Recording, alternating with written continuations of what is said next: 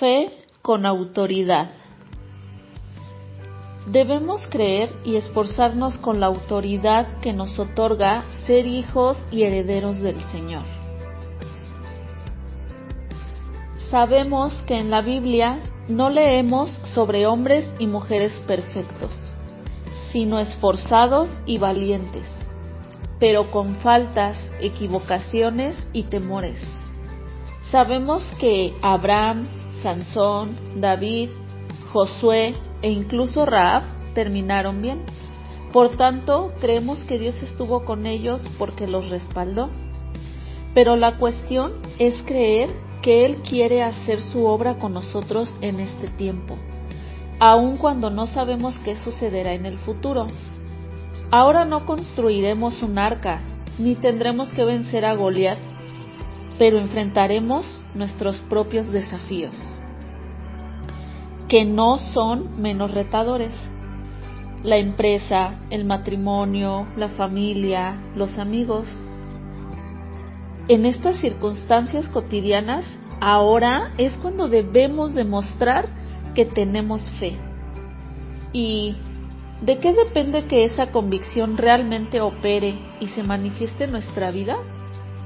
Pues de que tomemos autoridad para que así sea. ¿A qué me refiero? A que realmente superemos el temor de ver nuestra fe en acción. No es difícil para nosotros creer que Jesús sanó a muchos enfermos, sino creer que Él también desea sanarnos. La razón nos abandona donde la fe nos da la mano demostremos que nuestra voluntad es de perfecta obediencia a Dios, quien nos manda ser esforzados y valientes. Este es el momento cuando tu fe será desafiada para emprender lo que piensas que es imposible lograr. Un ejemplo de fe impactante es la del centurión romano, que muestra autoridad. Para comprender este caso es necesario analizar los antecedentes y el contexto. Primero, vemos que Jesús era parte del pueblo judío, que en esa época estaba bajo el dominio de Roma. Entonces, cuando le preguntaron si debían tributar a César, intentaban ponerlo contra la espada y la pared.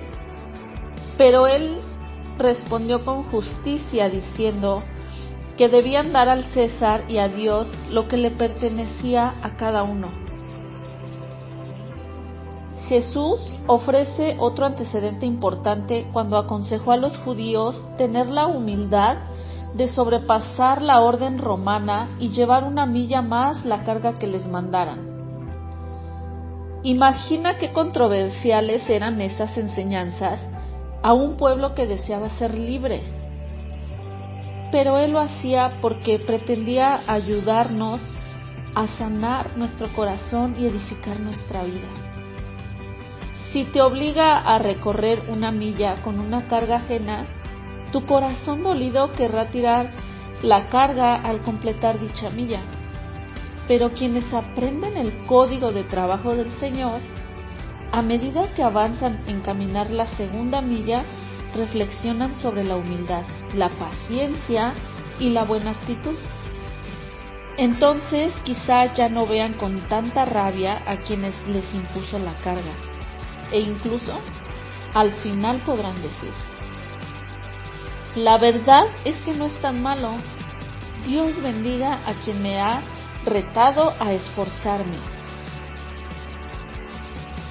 Si quieres que Jesús sea tu mentor, si quieres que apoye tu vida con ideas y autoridad, debes aprender a obrar según sus reglas y dejar que sane tus heridas.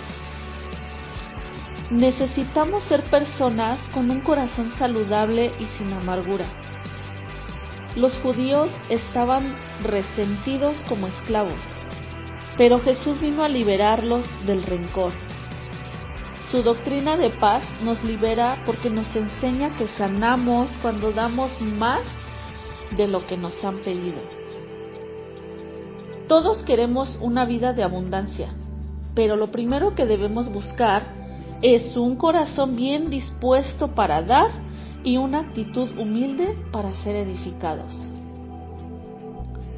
El emperador romano impuso a los judíos que caminaran una milla con la carga. Sin embargo, Jesús dijo que debían ser dos millas. Si queremos ser productivos, debemos ser de los que se, esfuerzan más de lo que el mundo pide.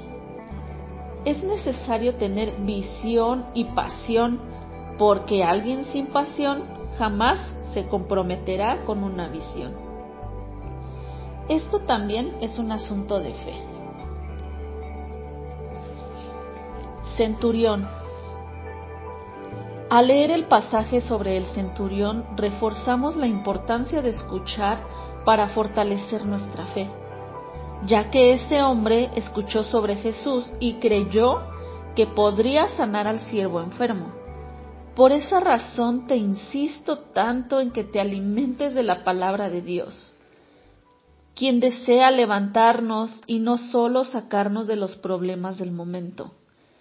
Tu fe debe demostrar que crees por grandes proezas. Recuerda que los sueños son la única forma de erradicar las pesadillas. Así que no tengas pena de pedir mucho más que salir de las dificultades. No solo pidas por superar la enfermedad, sino por los recursos que te permitan desarrollar una vida más saludable cuando estés sano asistir al gimnasio, a un nutricionista, etc. Tu fe debe llevarte a pedir por llegar a la cima, no solamente por salir del pozo. La palabra dice que Jesús se maravilló de la fe del centurión romano.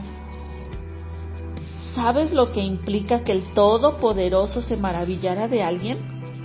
El centurión no era del pueblo judío lo que implica que nosotros también podemos maravillar a nuestro Dios con nuestra fe porque Él está disponible para quien le cree y le pide. Esto es algo que aprenderemos de la fe del centurión, quien se atrevió a pedir a Jesús. Imagino que, siendo soldado, seguramente lo investigó y supo que era aquel hombre que le hablaba a las multitudes acerca del amor al prójimo, pero también les enseñaba sobre el respeto a la autoridad, sobre dar el tributo y ofrecer más de lo que se les exigía. Seguramente todo esto lo asombró, así que lo mandó llamar con unos ancianos judíos y sabía que no se negaría porque Jesús era del pueblo era del pueblo sometido a la ley romana. Cuando Jesús estuvo cerca, el centurión envió a otros mensajeros a darle instrucciones. En ese momento cuando se hace evidente su fe casi impositiva, usó el poder que tenía como romano sobre Jesús y es increíble ver que le habló usando una parábola que explica la relación de autoridad. Señor, no soy digno de que entres bajo mi techo, pero conozco sobre obedecer órdenes. Digo que vayan y van, como lo hice con los ancianos para que te trajeran. A otros les pido que vengan y vienen, como tú has venido. Así que te pido que sanes a mi sirviente. En otras palabras le dijo, respeto tu señorío así como veo que tú respetas el que yo represento. Este hombre mandó a Jesús que obrara un milagro. Ante semejante actitud, él no tuvo más que maravillarse de esa fe tan poderosa. Esa seguridad y convicción fue la que impresionó a Jesús. Haz que tu fe se active de la misma forma. No la dejes descansar ponle trabajo, abre tu mente, porque todo es posible si crees con autoridad. Atrévete. Cuando el centurión mandó a los ancianos por Jesús, sabía muy bien a quién buscaba. al leer la historia me surgen dos dudas. Primero, ¿por qué los ancianos rogaron a Jesús que no se negara a ir a casa del centurión si ellos eran quienes querían matarlo? Segundo, ¿desde cuándo un romano construye una sinagoga al dios de los esclavos? Seguramente si el César se hubiera enterado, lo hubiera castigado severamente. Así que, ante estas cuestiones, tenemos dos posibles respuestas. ¿El centurión realmente creía en el Dios de los judíos o administraba también a dicho pueblo sometido que se congraciaba con ellos como una estrategia para ganarse su voluntad? Como fuera, su fe superó a la fe de muchos judíos y su influencia funcionó para salvar la vida de su siervo, a quien seguramente amaba muchísimo.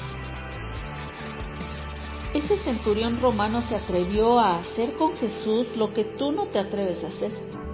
Prácticamente le ordenó que obrara a su favor. Su fe en el Señor era tan grande que no dudó en plantearle la situación desde su perspectiva. Sabía que el poder de Jesús era grande y estaba convencido de que tenía autoridad sobre él. No hay nada mejor que tener fe y autoridad sobre alguien con poder. Todos queremos tener amigos influyentes. ¿Qué más influencia que la del Hijo de Dios?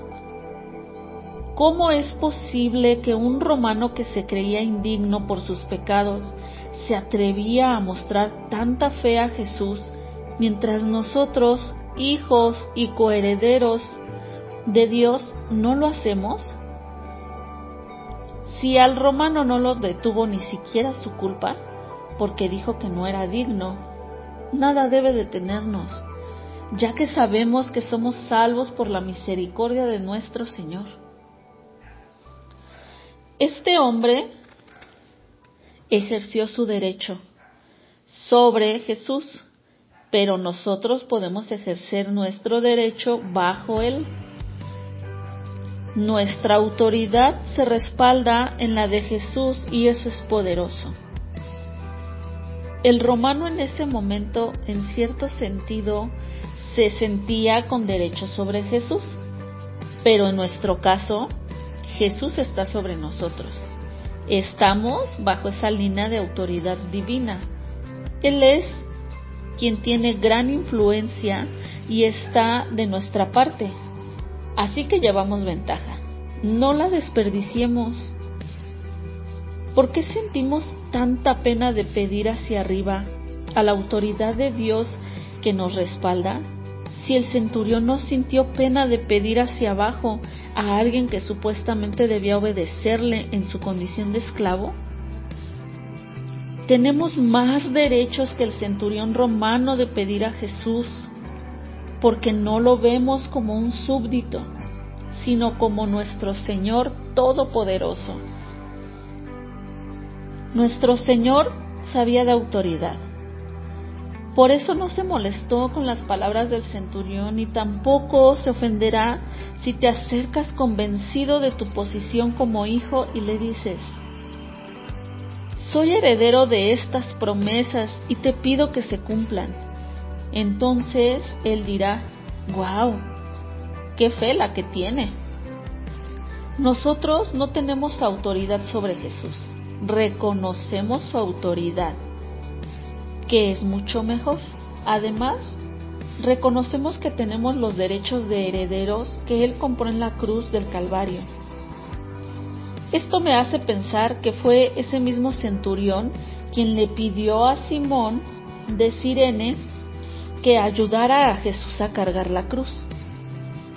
Así que este romano nos enseña a usar nuestra autoridad como hijos de Dios y a obtener bendición utilizando la fe que hemos recibido. Debes tomar este ejemplo para alcanzar un nuevo nivel de fe. Fe con liderazgo. El centurión era un líder Y esto es algo que no se puede negar aunque perteneciera a un régimen opresor. Hay líderes de todo tipo, pero ¿qué nos convierte en uno? Una idea puesta en marcha con excelencia y determinación. Los líderes de la humanidad han tenido ideas y las han hecho realidad. Por ejemplo, los hermanos los hermanos imaginaron que el hombre podía volar y así fue, porque se arriesgaron para lograrlo. Newton, Galileo, Cristóbal Colón y muchos otros hombres tuvieron una idea y se convirtieron en líderes. Pídele a Dios que inspire tu propia idea para ponerla en práctica. Queremos sus ideas, pero a veces no mantenemos la mente abierta para recibirlas. Nos apegamos a ciertos parámetros y cerramos las puertas a lo que Él quiere decirnos. No solo le da ideas a quien tiene la disposición para recibirlas, la mente es como un panel de circuitos que pueden estar apagados o encendidos. Por tanto, procura que tu mente esté siempre conectada con el Señor, para que tus circuitos se mantengan encendidos. A veces queremos encontrar la forma de hacer algo, pero no tenemos confianza y pensamos que es imposible. La fe es el principal ingrediente para recibir ideas del Señor y hacerlas realidad. Para recibir buena asesoría debes confiar en la capacidad del asesor. ¿Has tomado tiempo para escuchar de Dios una idea que te permita ser un líder productivo sin consumirte por la ansiedad? Además de pedirle ideas a Dios, es importante ajustarnos al cambio y evitar que nuestra profesión y estudios universitarios nos limiten. Lo que un día te motivó a graduarte puede ser tu mayor obstáculo si no pones todo en la perspectiva correcta. Por eso, lo que has aprendido debe ampliar tus horizontes no condicionarte a un nivel racional que cierre la puerta a lo sobrenatural. Otra vez la fe juega un papel determinante porque nos permite mantenernos abiertos a las posibilidades. Al activar nuestra fe en el Señor, pasamos de las limitaciones de la tierra a las infinitas opciones del reino de los cielos. Con nuestra fe puesta en Dios ya no somos de este mundo y nuestros resultados se vuelven extraordinarios. Yo puedo dar testimonio de esta afirmación. Mientras más diestros y capaces nos volvemos, más tentados estamos a sacar a la fe de nuestro campo de acción. Pero esto es un error. Como líderes que hemos renovado nuestro entendimiento y confiamos en el poder del Señor, debemos prepararnos, además de abrir el espacio para que la fe nos sustente. Al activar nuestra fe en el Señor, pasamos de las limitaciones de la tierra a las infinitas opciones del reino de los cielos. Por último, no olvides enfrentar los desafíos sin temor. Recuerdo cuando una persona me llamó para pedirme consejo. Me contó que su empresa no estaba produciendo lo suficiente y para salir adelante de sus compromisos fiscales le habían ofrecido unas facturas que le reducirían el pago de impuestos. Obviamente le respondí que no debía hacer eso y que pensara si tal vez esa situación en la empresa era una señal de alerta de Dios para que se moviera a buscar algo más. Quizá algunas veces el mensaje sea que cambies de dirección, por tanto, atrévete a creer en las ideas que Dios te dará, porque la fe no se reduce a reglas y legalismos religiosos sino a superar nuestras limitaciones al confiar en quien no tiene limitación alguna. Aún me cuesta comprender por qué durante siglos nos hemos dedicado a construir religiones con la palabra de Dios, cuando lo que debemos hacer es tomar sus enseñanzas para construir vidas. Sabemos que la Biblia es su palabra y que nos habla a través de su relación con alguien más.